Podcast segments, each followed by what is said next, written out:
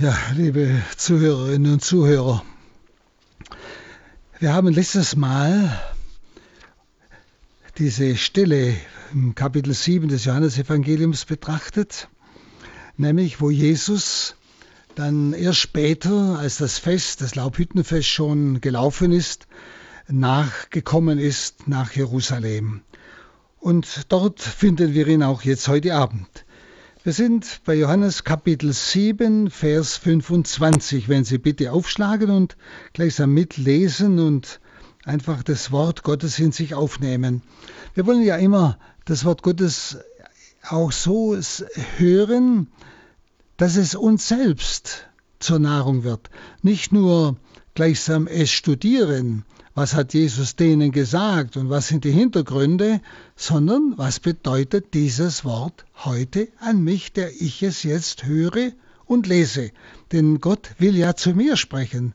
Ein Wort geht ja immer von einem Ich zu einem Du. Und jetzt bin ich und Sie, dieses Du, das jetzt angesprochen wird vom Herrn. Und so heißt es 25 und 26. Da sagten einige Leute aus Jerusalem, ist das nicht der, den sie töten wollen.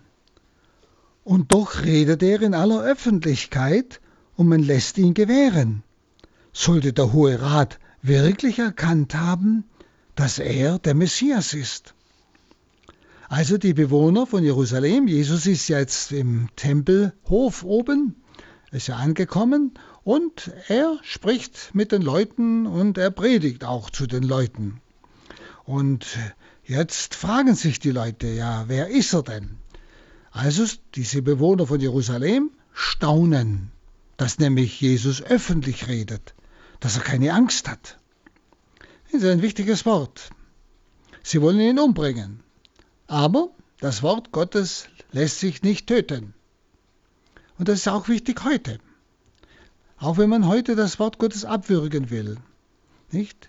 Dass durch uns durch unser Leben ja vor der Welt eine Verkündigung sein will, nicht? Dann erst recht sollten wir es öffentlich ja in unserem Leben darstellen. Nämlich diese Leute, sie staunen also, dass er öffentlich redet, obwohl sie ihn umbringen wollen, dass er keine Angst hat. Und daran erkennen wir auch, dass eine große Messias-Erwartung im Volk war damals. Und sie fragen sich, ist Jesus vielleicht doch der Messias? Aber er passt nicht in die Messias-Erwartung jener Zeit. Nicht deshalb die Frage und auch die Anerkennung der Autorität des Hohen Rates, haben die wirklich erkannt, dass er vielleicht doch der Messias ist? Also die Leute waren sehr wohl abhängig von dieser damaligen religiösen Autorität. Was halten die von ihm? Nicht? Das kommt hier sehr deutlich zum Ausdruck. Aber eben, wie gesagt, die Messias-Erwartung der Leitenden und deshalb auch des Volkes, wir haben es ja von denen, war eben eine ganz andere. Eines eben politischen Messias, der sie vom Joch der Römer befreit. Es war immer wieder so der Hintergrund. Dann heißt es 27, aber von dem hier, also von dem hier, Jesus, Sie meinen Jesus, von dem hier wissen wir, woher er stammt. Wenn jedoch der Messias kommt, weiß niemand, woher er stammt. Also die Bewohner von Jerusalem machen nun selber einen Einwand, also von sich her. Denn sie sagen, von Jesus wissen wir, woher er kommt. Sie meinen eben von, von Nazareth. Ja?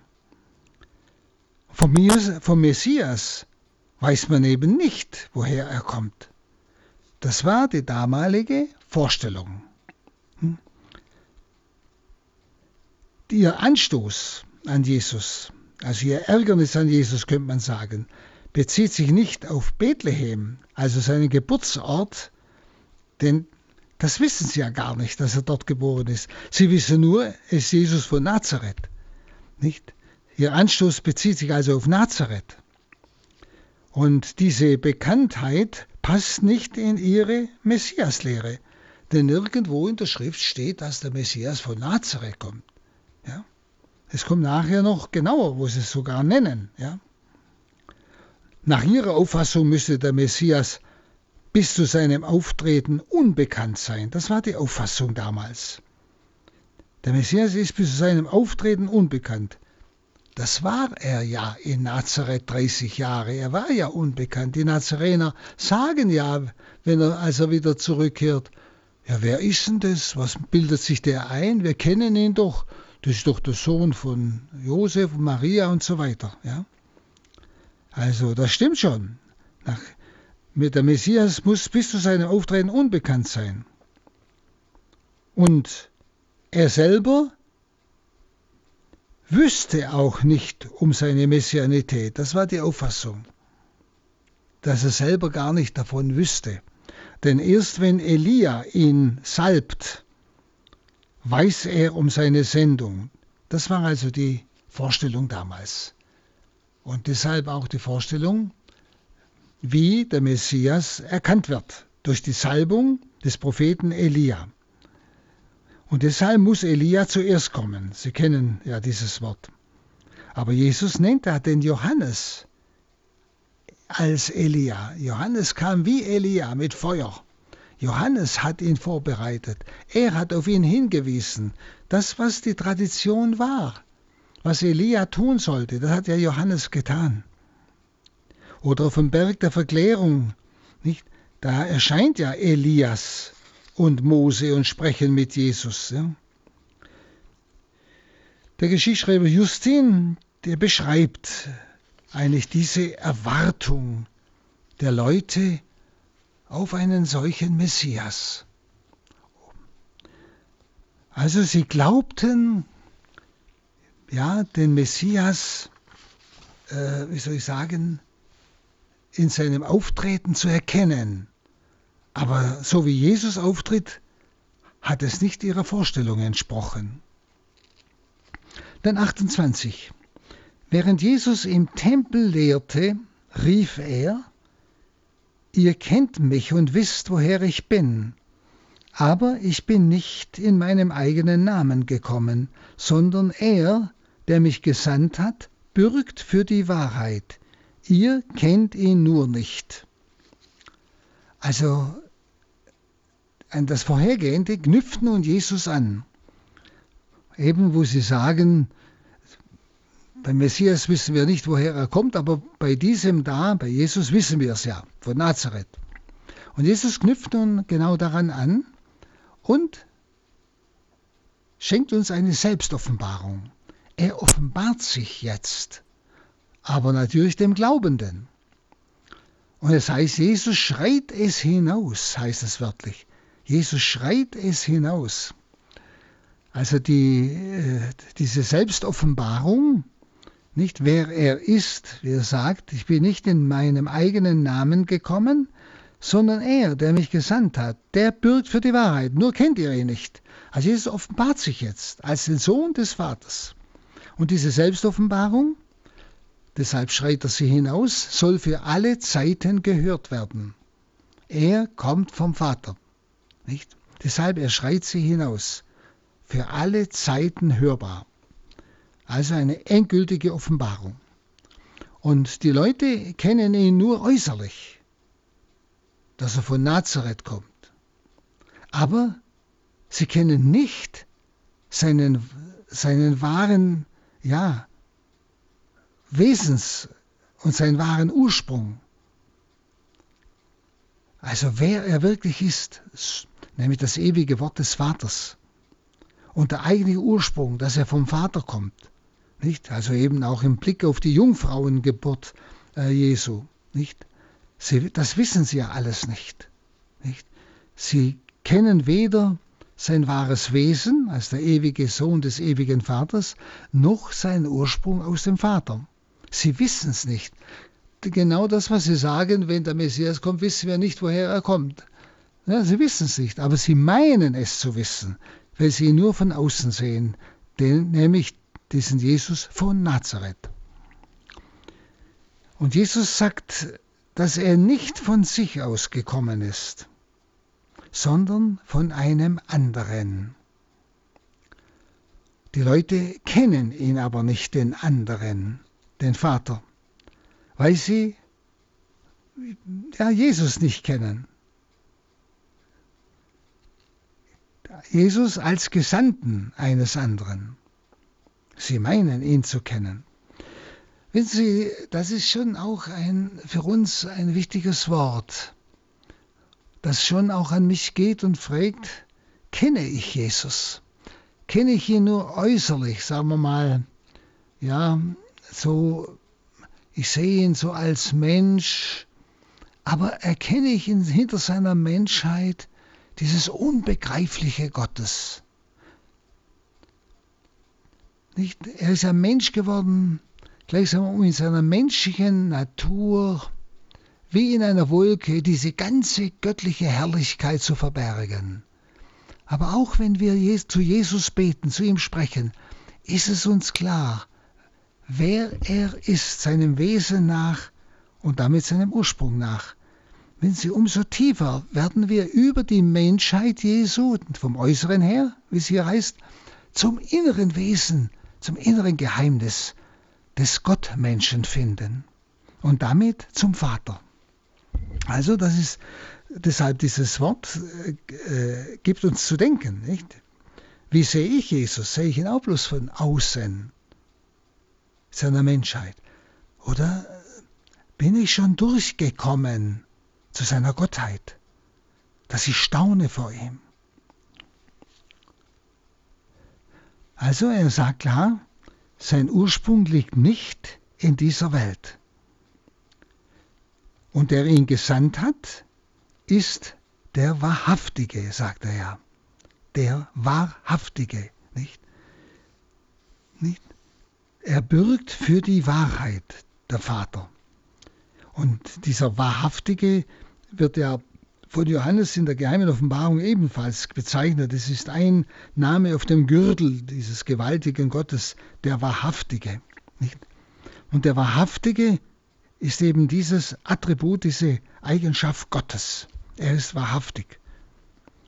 Und deshalb auch das Zeugnis Jesu, der ja von diesem Wahrhaftigen kommt, ist wahr. Und so beantwortet Jesus eigentlich die Frage, woher er komme, auf diese Weise. Sie kennen also den Vater nicht, weil sie Christus nicht kennen, der ihn offenbart. Schauen Sie, es ist ja auch für uns wichtig, dass wir uns von Jesus den Vater offenbaren lassen, dass wir die Botschaft Jesu auch annehmen, glauben und hineinhören, um eine Ahnung vom Vater zu bekommen, von diesem großen Geheimnis Gottes. Dann 29. Ich kenne ihn, weil ich von ihm komme und weil er mich gesandt hat. Also Jesus äh, stellt jetzt ganz scharf, wie Sie gerade gehört haben, ich und ihr gegenüber. Ganz scharf. Ich kenne ihn, weil ich von ihm komme und weil er mich gesandt hat. Nicht? Also, ich kenne ihn, aber ihr kennt ihn nicht. Er kommt vom Vater her, der ihn sendet. Und in diesem seinem Verhältnis ist der ewige göttliche Ursprung aus dem Vater vorausgesetzt.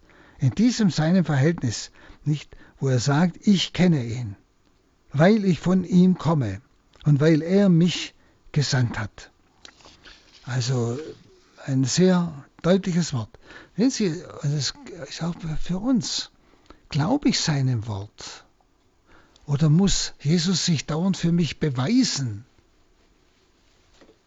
Nicht? Dann 30. Da wollten sie ihn festnehmen, aber keiner wagte ihn anzufassen, denn seine Stunde war noch nicht gekommen. Also, obwohl er sich jetzt selbst offenbarte, ganz klar, er kommt von einem anderen, der der Wahrhaftige ist. Und den hätten sie eigentlich aus dem Alten Testament kennen müssen, den Wahrhaftigen. Nicht? Und durch diese Selbsterkenntnis, also durch diese Selbstoffenbarung, wollten sie ihn festnehmen. Also haben sie schon was kapiert. Aber sie wollten es nicht wahrhaben. Sie haben schon was geahnt, dass er von Gott spricht. Nicht? Und die Leute also verstanden, dass er, wie gesagt, von einem einzigartigen Verhältnis zu Gott sprach, das sonst keiner kennt. Nur er ist der ewige Sohn des Vaters. Nicht? Und deshalb wollen sie ihn festnehmen und den Ratsherrn ausliefern. Also die normalen Leute sind es.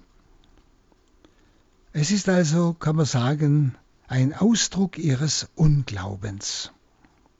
Aber seine Stunde ist noch nicht gekommen. Gott hat seine Hand auf ihm. Und so konnten sie nichts machen. Es ist das Zeichen, dass Gott mit ihm ist, wie es im Kapitel 8, Vers 29 dann sehr deutlich zum Ausdruck kommt. Dann 31. Aus der Menge kamen viele Leute zum Glauben an ihn. Sie sagten, wird der Messias, wenn er kommt, mehr Zeichen tun, als dieser getan hat. Also Sie merken, das Volk war verschiedener Meinung. Einige, denen war es zu viel, was er da gesagt hat in dieser Selbstoffenbarung, dass er von Gott kommt. Nicht? Die wollten ihn dann eben den Ratsherrn ausliefern. Dagegen andere, also das heißt ja, aus der Menge kamen viele Leute zum Glauben an ihn. Eben mit der Begründung, nicht, was er da tut. Also unter diesen Festpilgern, das waren ja nicht nur Leute von Jerusalem, sondern die waren ja alle zum Laubhüttenfest gekommen, sind doch einige, und das heißt sogar viele, zum Glauben an Jesus gekommen.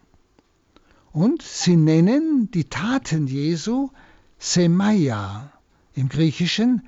Das sind also Zeichen, also die Wunder, die er tut, Kranke heilen, Tote erwecken oder was auch immer alles. Semaya heißt Zeichen, die auf Gott hinweisen, die also durch Gott gewirkt sind, die also äh, Zeichen von Gott her sind, dass dieser von Gott bestätigt ist. Also viele haben aufgrund der Zeichen gesagt, wird der Messias, wenn er kommt, mehr Zeichen tun, als dieser getan hat. Ja? Also sie glauben an ihn, ein ganz, und zwar viele heißt es. Obwohl wir immer wieder spüren, nicht? die Zeichen sind Hilfen, die uns helfen, eben den Glauben, diese Gnade des Glaubens, der, der, die aber durch das Wort Gottes kommt, in uns zuzulassen. Also wenn auch der Verstand manchmal zweifelt, nicht, dann kann so ein Zeichen dem Verstand helfen, dem Glauben keinen Widerstand entgegenzusetzen. Dann 32. Die Pharisäer hörten, was die Leute heimlich über ihn redeten. Interessant. Da schickten die hohen Priester und die Pharisäer Gerichtsdiener aus, um ihn festnehmen zu lassen. Also ein interessanter Text. Die Gegner äh, suchten eigentlich diesen aufkommenden Glauben der vielen im Keim zu ersticken. Also es sind solche Pharisäer, die sich unter das Volk gemischt haben, und zwar unerkannt. Das heißt ja, die Pharisäer hörten, was die Leute heimlich über ihn redeten, heimlich. Also müssen sie also heimlich unter den Leuten waren und so hingehört haben, was die reden. Und, so, und deshalb, also Spione kann man sagen. Also es war einfach die Absicht, äh, dieser Jesus muss weg. Es war gar keine Bereitschaft nachzudenken, in der Heiligen Schrift zu forschen, im Alten Testament, um Klarheit zu bekommen. Wenn Sie, da merken Sie, dieses Festgefahrensein, dieses verhärtete Herz, dieses sich ein Bild machen von Gott und davon gehe ich nicht ab, das ist ganz, ganz gefährlich. Dann kann ich ganz leicht an Gott vorbeiirren. Sein Wort kommt bei mir nicht mehr an. Deshalb bleiben wir immer offen. Hören wir immer.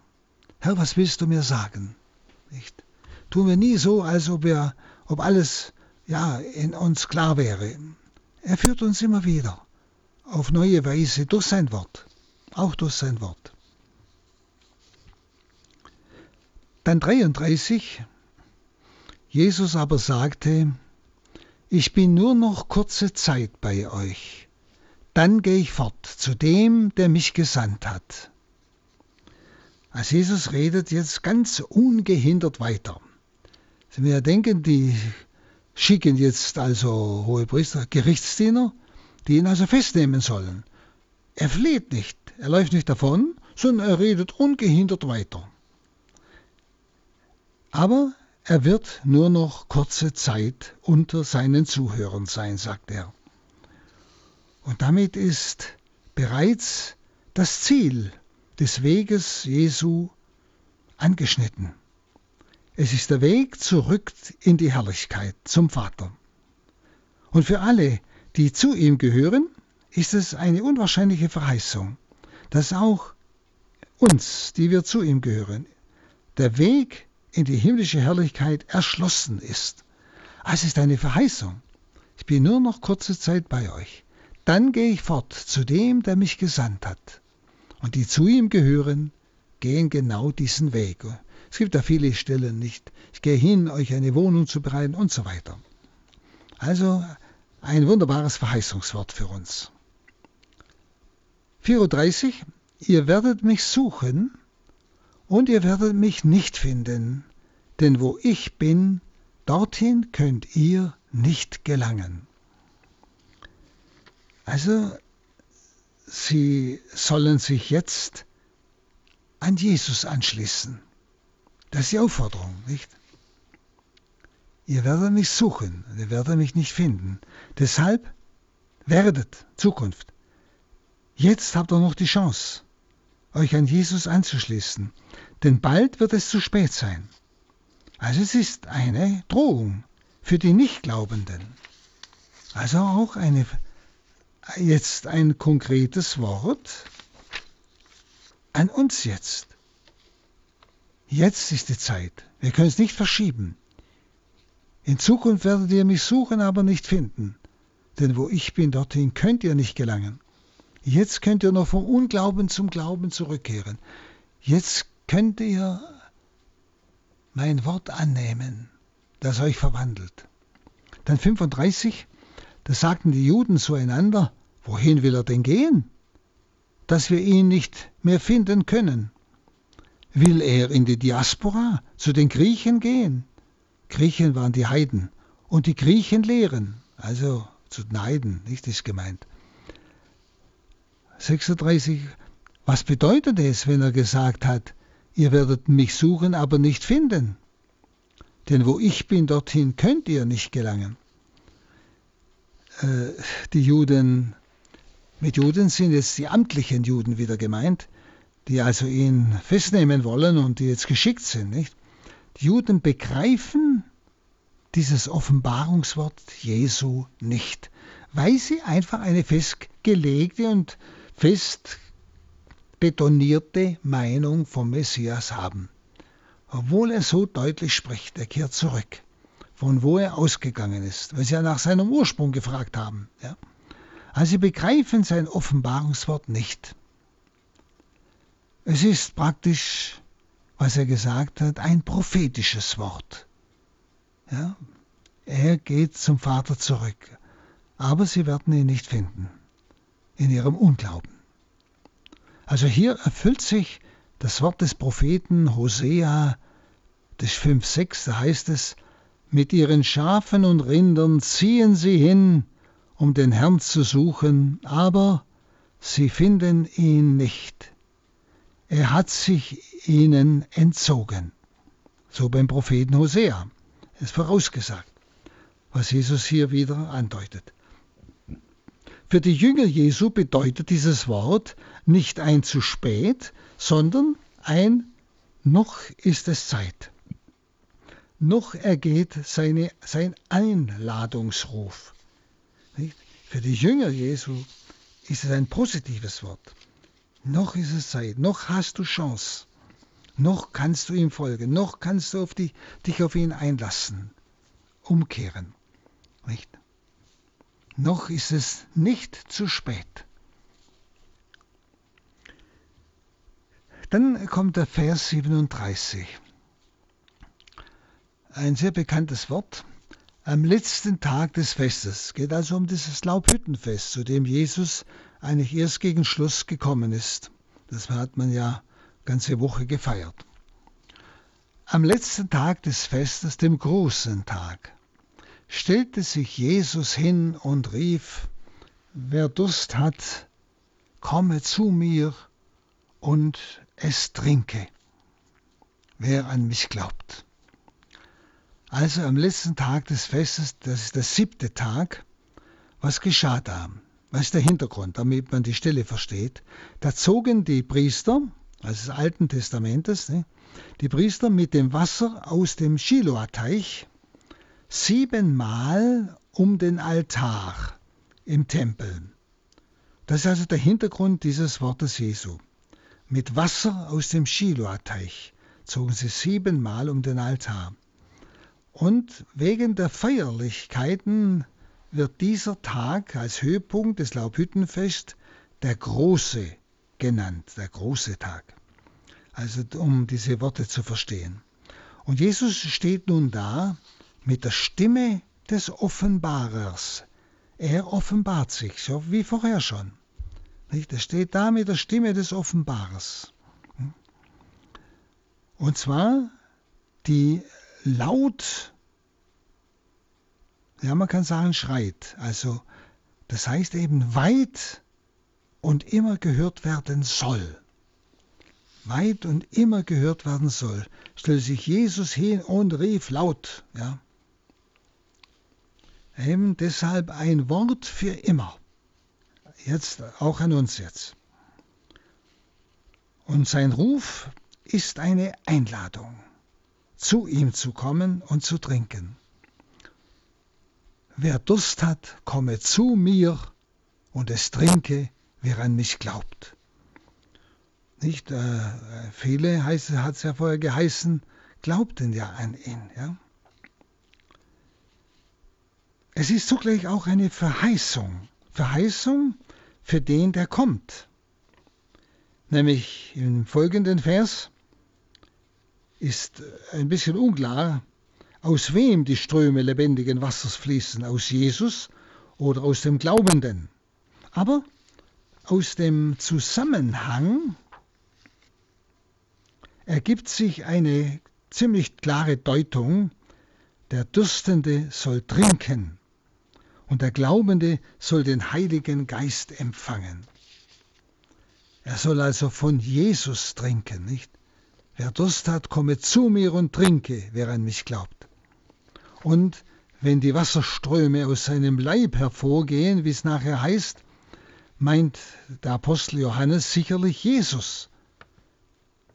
Denn es war sicher der Hinweis, was in seinem Evangelium dann später am Kreuz kommt, dass Blut und Wasser aus seiner Seite strömten. Also ziemlich deutlich. Nicht? Und die Auslegung, der Glaubende trinkt und wird wieder zur Quelle für andere, ist nicht unmöglich, aber im Zusammenhang des Textes unwahrscheinlich. Dass Jesus als Quelle selbst gemeint ist, erkennt man auch an Parallelstellen im Johannesevangelium. Denken Sie an den Jakobsbrunnen, wo er zu dieser Frau sagt, wenn du wüsstest, wer mit dir redet, würdest du ihn bitten und er würde dir lebendiges Wasser geben. Wieder er gibt das Wasser, ja? Oder bei der eucharistischen Rede im Kapitel 6 des Johannesevangeliums haben wir ja äh, die letzten Male gehört, wer zu mir kommt, wird nicht mehr dürsten. Also der wasserspendende Fels, auch des Alten Testamentes, der mit dem Volk zog, war Jesus, sagt der Hebräerbrief. Oder denken Sie an die Tempelquelle, aus der rechten Seite flossen Ströme des Wassers, also ein Bild für Jesus am Kreuz. Nicht? Also der Glaubende bekommt also die Verheißung, dass er von den Strömen lebendigen Wassers trinken wird. Der Glaubende. Also, Jesus stellte sich hin, rief laut, wer Durst hat, komme zu mir und es trinke, wer an mich glaubt. Es geht um den Durst nach dem Heil, nach der Fülle des Heils. Und wie die Schrift sagt, aus seinem Inneren, das heißt aus seiner Seite, werden Ströme von lebendigem Wasser fließen. Also Jesus ist gleichsam die erfüllende Hoffnung Israels. Er ist der heilige Fels von der Wüste damals, ja, das Bild aus dem Alten Testament. Die Bilder des Alten Bundes, habe ich Ihnen ja schon oft gesagt, erfüllen sich immer als erfüllt im Neuen Testament.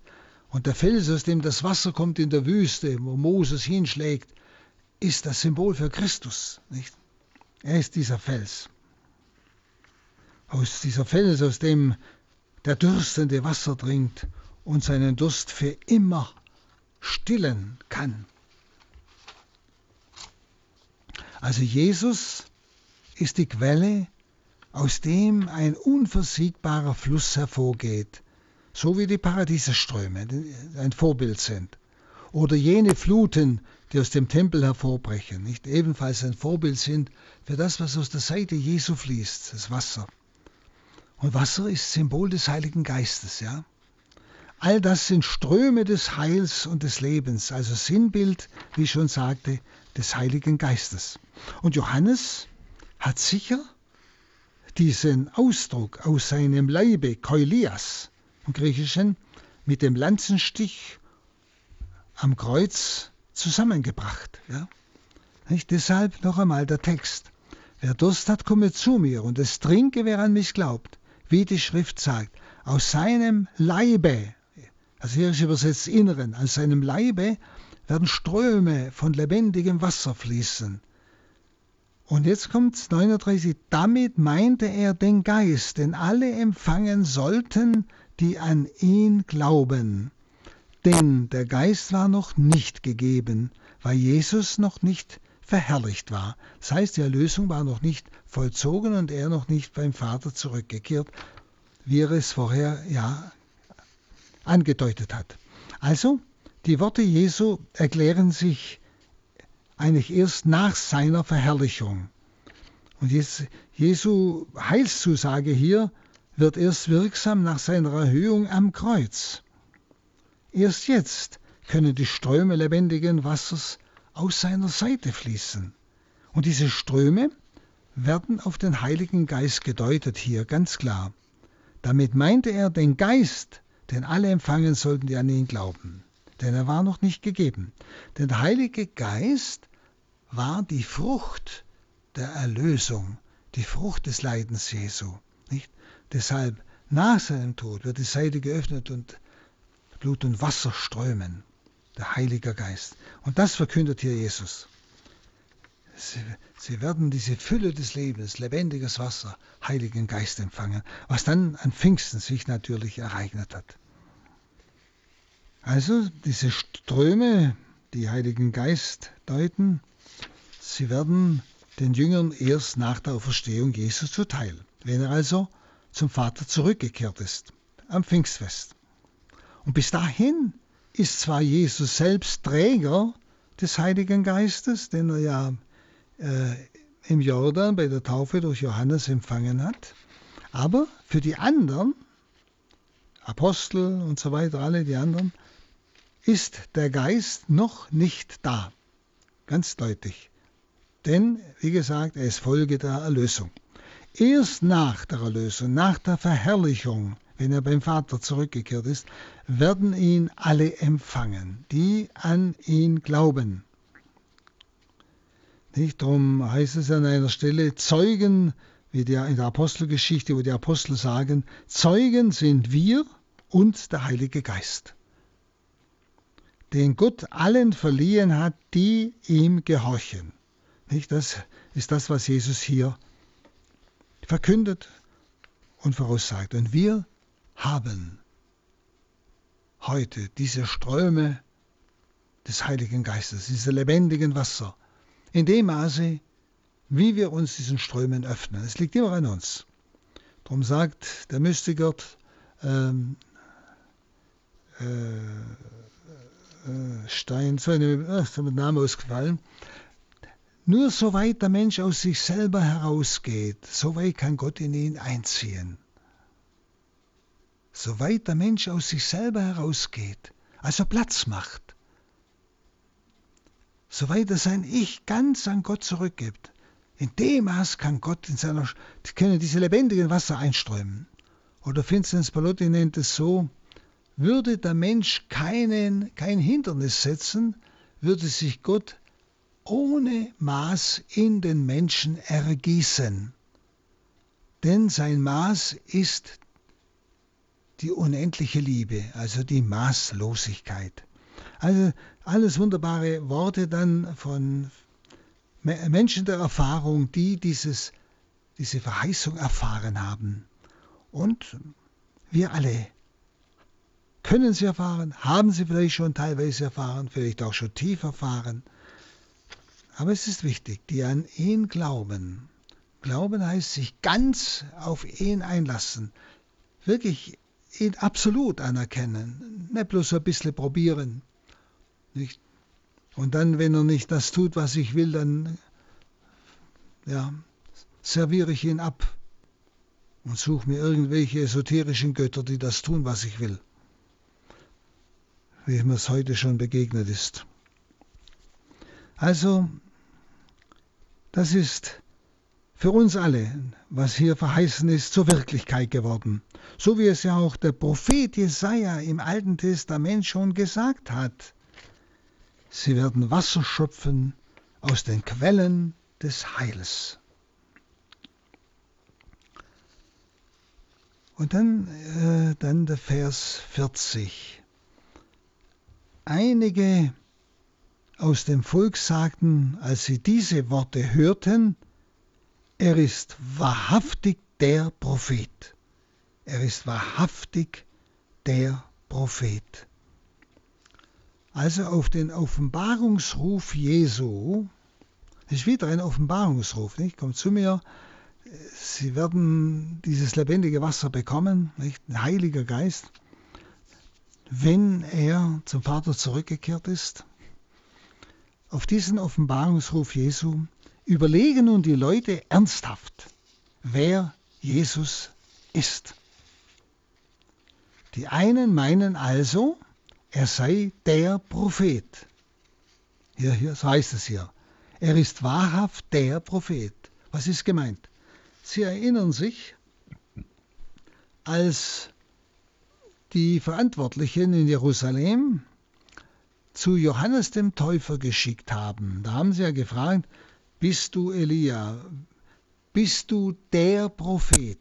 Wieder mit Artikel der Prophet. Das ist der Prophet, den Mose vorausgesagt hat. Einen Propheten wie mich wird der Herr euch aus euren Geschlechtern, aus euren Reihen erstehen lassen. Und deshalb fragen sie nicht, also als sie diese Selbstoffenbarung Jesu hörten, nicht, er ist wahrhaft, sogar sind sie überzeugt, wahrhaft der Prophet. Andere, 41, andere sagten, er ist der Messias. Wieder andere sagten, kommt denn der Messias aus Galiläa? Also die zweite Gruppe hält ihn für den Messias, das heißt den Gesalbten, also Davids Spross. Und eine dritte Gruppe stößt sich wieder an seiner Herkunft. Immer wieder stoßen sie sich am Äußeren. Hier wieder von seiner Herkunft aus Galiläa. Galiläa, das Nazareth liegt in Galiläa. Bethlehem liegt in Judäa. Nicht? Aber sie wissen ja nicht, dass er in Bethlehem geboren ist. Die wissen nur, es ist Jesus von Nazareth. Nicht? Und sie stoßen sich wieder an seiner äußeren Herkunft. Vincent, ich denke, wir können dieses Anstoßen nie ernst genug nehmen.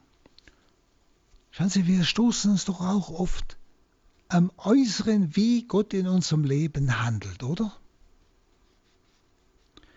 Heute habe ich mit jemandem geredet, ja, ich habe jetzt so viel gebetet und gebetet und Gott hilft mir nicht und ich will nichts mehr wissen, so ungefähr.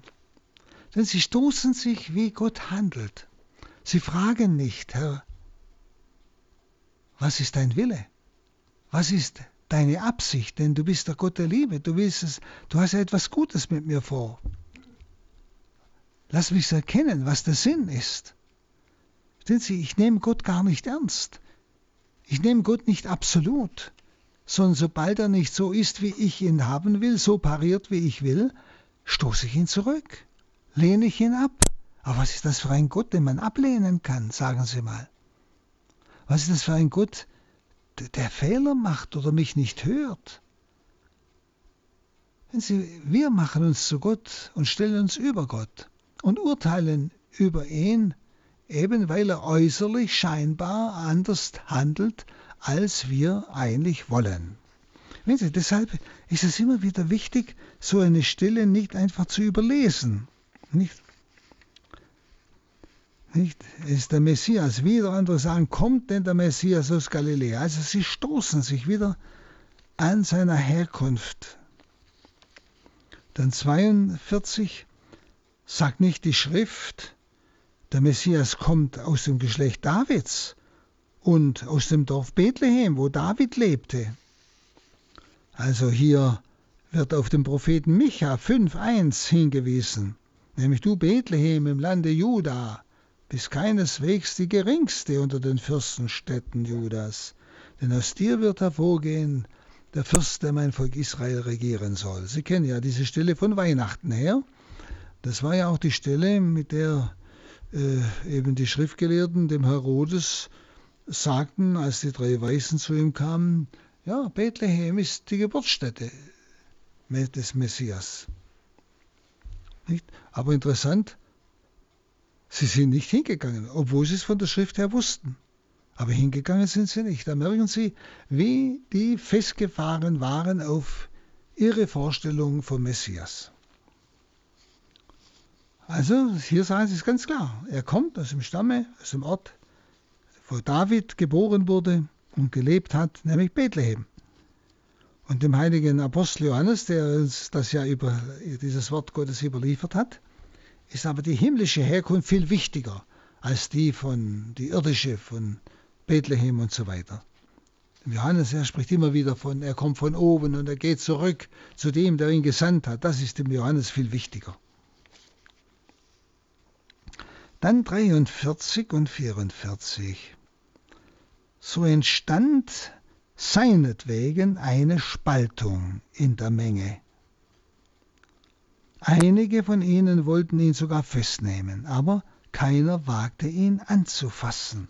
Sie müssen denken, inzwischen sind ja die Gerichtsdiener gekommen, die ja von den Pharisäern und vom Hohen Rat geschickt worden sind. Sie sollen ihn festnehmen und herbringen. Nicht? Also einige von ihnen, das sind ja die Gerichtsdiener, wollten ihn festnehmen, aber keiner wagte ihn anzufassen. Und das heißt, um seinetwillen, schauen Sie wieder ein wichtiges Wort, das ist ja Wort Gottes auch an mich heute. Um seinetwillen entstand eine Spaltung unter dem Volk. Denken Sie mal an eine Stelle, die Jesus sagt, ich bin nicht gekommen, Frieden zu bringen, sondern das Schwert. Das heißt, um seinetwillen wird Spaltung kommen. Oder denken Sie an den greisen Simeon, der zu Maria gesagt hat, dieser ist gesetzt zur Auferstehung und zum Falle vieler in Israel, zu einem Zeichen des Widerspruchs. Ja, das heißt, Christus ist wie ein Fels in einem Fluss, der einen Fluss teilt, nicht wo der eine Arm nach links läuft und der andere nach rechts läuft aber an ihm muss sich jeder entscheiden. Das ist diese Stelle. Um seinetwillen entstand eine Spaltung unter dem Volk. Schauen, das erleben sie bis heute. Und wie oft äh, dieser Tage habe ich das ein und andere Mal gehört. Ja, ich muss aufpassen in meiner Familie, ich darf nicht so, ich darf nicht von meinem Glauben reden und schrägen sich die auf und spotten. In der eigenen Familie. Ja, das Schwert geht bis durch die eigene Familie. Wie es Jesus sagt, um seinetwillen entstand eine Spaltung unter dem Volk. Das heißt, jeder muss sich entscheiden. Jeder muss sich entscheiden, für oder gegen Christus. Etwas Neutrales gibt es nicht. Und hier spürt man die Wirkung seiner Offenbarungsrede.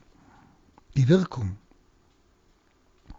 Nämlich die Spaltung. Das ist die Wirkung seiner Offenbarungsrede. Die Menschen müssen sich jetzt bekennen zu dem, was er sagt von sich oder eben ihn ablehnen.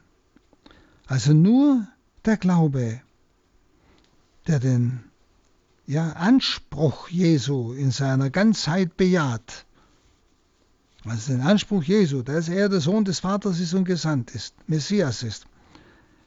Nur dieser Anspruch, den, der also Jesus in seiner Ganzheit, Mensch und Gott, bejaht, überwindet die Anstöße an seiner irdischen Erscheinung.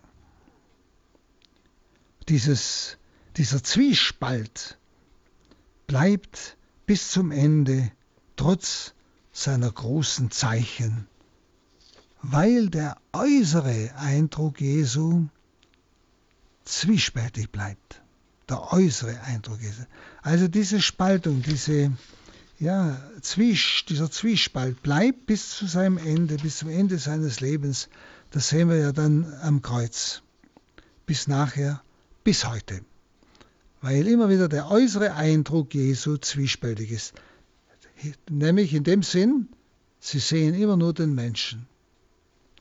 Aber sie sehen nicht sein innerstes Wesen, seinen Ursprung, seine Gottheit. Sie bleiben also an der äußeren, am äußeren Bild Jesu, am Menschsein hängen. Und die Vorstellung der Juden vom Messias ist eben anders von der Herkunft her, das habe ich ja vorhin schon erklärt, was sie eigentlich erwarteten, auch politisch, sie wollten einen politischen Messias, der sie befreit von den Römern, ein Gottesreich aufbaut, also Gottesstaat. Aber ich denke, es ist heute genauso. Was ist meine Vorstellung von Jesus Christus? Was ist meine Vorstellung von ihm der der Weg ist, der einzige Weg zum Vater, der einzige Weg in die Fülle der Gottheit. Was ist meine Vorstellung von ihm? Welche Rolle spielt er in meinem Leben?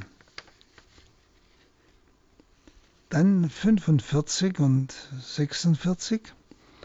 Als die Gerichtsdiener, die ihn ja gefangen nehmen sollten, zu den hohen Priestern und den Pharisäern zurückkamen, fragten diese, Warum habt ihr ihn nicht hergebracht? Die Gerichtsdiener antworteten, noch nie hat ein Mensch so gesprochen. Also die Gerichtsdiener kommen unverrichteter Dinge zurück. Die wurden ja ausgesandt, um Jesus vor den Hohen Rat zu schleppen. Und sie entschuldigen sich nicht mit äußeren Umständen, dass sie nicht dazu kamen oder dass sie gehindert wurden. Nein, Sie äußern sich oder entschuldigen sich mit dem Eindruck, den Jesus auf sie gemacht hat. Also zweimal lenken sie den Blick auf diesen besonderen Menschen, der einfach zum Nachdenken zwingt. Nicht? Es ist gleichsam die Exousia, diese Macht, die in Jesus gegenwärtig ist, diese Macht Jesu. Und da merken wir auch, sein Wort bewirkt mehr als Wunder. Sie haben sein Wort gehört, sie haben ihn gesehen. Das hat sie beeindruckt, nicht Wunder. Nicht? Sie drücken ja das äh, sehr deutlich aus. Nämlich noch nie hat ein Mensch so gesprochen. Ja, nicht, er hat, so wie es die Leute ein, ein paar Verse vorhin gesagt haben, tut der Messias größere Wunder, als dieser Mensch tut. Ja? Nein, das Wort Gottes ist das Entscheidende. Das bewirkt mehr als Wunder. Das merken wir jetzt bei diesen ja, Gerichtsdienern, die also Jesus gefangen nehmen sollten. Sie konnten es nicht. Diese Macht Jesu in seinem Wort, das hat sie gebannt. Er verkündet die Wahrheit Gottes und als Messias haben sie ihn allerdings nicht erkannt als Messias nicht. Sie haben bloß gesagt, noch nie hat ein Mensch so gesprochen. Also sie haben nur erkannt, es ist ein besonderer Mensch. Mehr noch nicht. Dazu gehört der Glaube, dazu gehört Heiliger Geist, der mich durch die Menschennatur in das Geheimnis Gottes führt, durch das Äußere zum Unsichtbaren. Dann 47. Dann entgegnete ihnen die Pharisäer, habt auch ihr euch in die Irre führen lassen? Ist etwa einer vom Hohen Rat oder von den Pharisäern zum Glauben an ihn gekommen? Also der Hohe Rat, merken Sie, verlangt Gehorsam gegenüber seiner Lehre. Das was, denn der Hohe Rat, das war die Autorität des Alten Testamentes. Und die waren ja von den Leuten auch anerkannt. Ich habe es Ihnen ja am Anfang dieser Sendung gesagt, da kam ja die Stelle, hat vielleicht sogar, wo die Leute fragen, der Hohe Rat erkannt, dass er der Messias ist. Es war für die Leute wichtig. Was hat der Hohe Rat erkannt? Das war die geistige Autorität. Ja?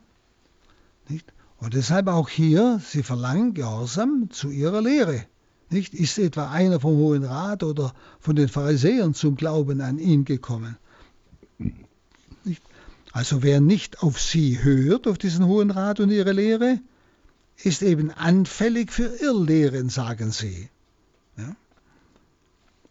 Und der Apostel Johannes, der uns diese Worte ja überliefert hat, der lässt durchblicken, es sind blinde Führer, wie Jesus einmal gesagt hat, es sind blinde Führer und verführen zum Unglauben, weil sie selber nicht ehrlich genug in das Wort der Propheten und des alten Bundes hineinhören, woraus ja Jesus sich immer wieder eigentlich erklärt. Ja? Aber sie wollen das nicht, sie haben andere Vorstellungen. Diese Sturheit, das ist so gefährlich, auch für uns heute. Dieses Festgelegtsein, dieses nicht offen sein auf Gott, nicht hören auf das Wort Gottes sondern alles besser wissen wollen. Also die Gerichtsdiener vertreten praktisch die Meinung des Volkes. Noch nie hat ein Mensch so gesprochen. Ja. Dann 49. Dieses Volk jedoch, das vom Gesetz nichts versteht, verflucht sei es. Also das Volk kennt das Gesetz nicht, sagen der Hohe Rat und die Schriftgelehrten. Und weil sie es nicht kennen, erfüllen sie es auch nicht.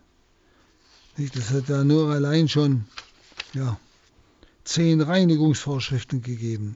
Es waren ja über 600 Ungrad Verbote und Gebote, also praktisch Formen von Auslegung der zehn Gebote. Aber eine Auslegung, wissen Sie, die manchmal so um das Gebot herumführt. Nicht? Also es waren menschliche Gesetze, die man um die zehn Gebote gemacht hat. Und deshalb sprechen sie von dem Gesetz und das Volk kennt das Gesetz nicht. Darum heißt er hier, dieses Volk jedoch, das vom Gesetz nichts versteht, verflucht sei es. Sie kennen diese Paragraphen nicht, diese Verbote und Gebote. Nicht, dass du am Sabbat nur so viele Schritte machen darfst und was da erlaubt und nicht erlaubt ist. Und das, deshalb versuchen sie auch Jesus da unten reinzulegen. Da geht es immer um diese Gebote und Verbote, die Menschen gemacht haben und um die zehn Gebote herumgelegt haben. Also Erklärungen der zehn Gebote, aber in der Form von, ja, zum Teil Umgehen des Gebotes. Verflucht seien sie, ein schreckliches Wort. Nicht?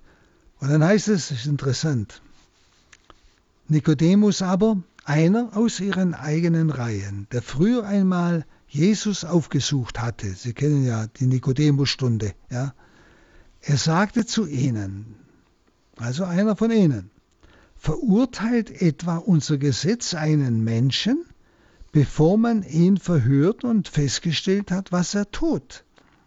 Also interessant. Die, der Hohe Rat, die Schriftgelehrten, die Pharisäer, sie behaupten, das Volk kennt das Gesetz nicht, verflucht sei es. Und Nikodemus nimmt sie jetzt beim Wort. Er hat ja Jesus bei Nacht einmal gesprochen. Nicht? Nikodemus tritt jetzt eigentlich für Jesus ein. Man muss einen Menschen zuerst hören. Das ist das Gesetz. Und so verlangt es das Gesetz. Nicht? Und Sie haben gerade noch behauptet, das Volk kennt die Gesetze nicht. Also Sie kennen es.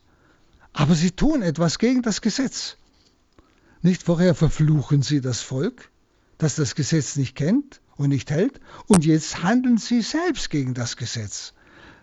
Also äh, interessante Argumentation des Nikodemus. Er packt sie gleichsam jetzt beim Wort. Nicht? Und wie erwidern sie? Da merken sie wieder diese unheimliche Verbohrtheit. Sie erwiderten ihm, bist du vielleicht auch aus Galiläa? Lies doch nach, der Prophet kommt nicht aus Galiläa. Sehen Sie, sie gehen gar nicht auf das ein, was Nikodemus sagt. Dass sie sagen, ja, du hast recht, wir dürfen nicht verurteilen, bevor wir ihn nicht gehört haben. Nein, sie verteidigen sich. Sie geben gar nicht zu, dass sie gegen das Gesetz verstoßen, sondern, wenn sie, das ist so schlimm, die Sturheit im Religiösen macht so viel kaputt, auch heute. Nicht? Also, sie haben nur noch argumentiert, bist du vielleicht auch aus Galiläa, also gleichsam spottend, ja? Lies doch, der Prophet kommt nicht aus Galiläa, weil sie immer noch auf Nazareth tendieren. Nazareth in Galiläa. Aber er ist doch geboren in Bethlehem. Und es steht doch beim Propheten. Nicht? Und die, der Hohe Rat und die, die schriftgelehrten Pharisäer haben doch beim Herodes das festgestellt. Ja? Nein, stur heil. Was nicht sein darf, das darf nicht sein und fertig. Da ist es, die Ratsherren hören nicht einmal auf den eigenen Mann. Und er war ja, Nikodemus heißt an einer anderen Stelle, war ein angesehener Lehrer. Also sie beschimpfen ihn. Also wieder, wieder, merken Sie es, das geht wie ein roter Faden durch. Wieder nehmen sie Anstoß an der irdischen Herkunft Jesu von Nazareth. Aber weil sie nicht wissen, dass er von oben kommt, wo Jesus schon ein paar Mal gesagt hat, das lassen sie nicht zu. Also das zeigt, dass ihr Unglaube auf einer festgelegten Haltung beruht. Nicht? Und das ist dieses verhärtete Herz, von dem die Heilige Schrift immer wieder spricht. Nicht? Und dann heißt es in 53, dann gingen alle nach Hause. Also jetzt scheinbar äh, hat der Nikodemus doch etwas erreicht. Nicht? Sie, sie haben wohl gemerkt, sie haben kein Argument mehr. Da haben sich aufgelöst. Dann gingen alle nach Hause. Jesus ging zum Ölberg. Also das Volk und Jesus gehen nach Hause.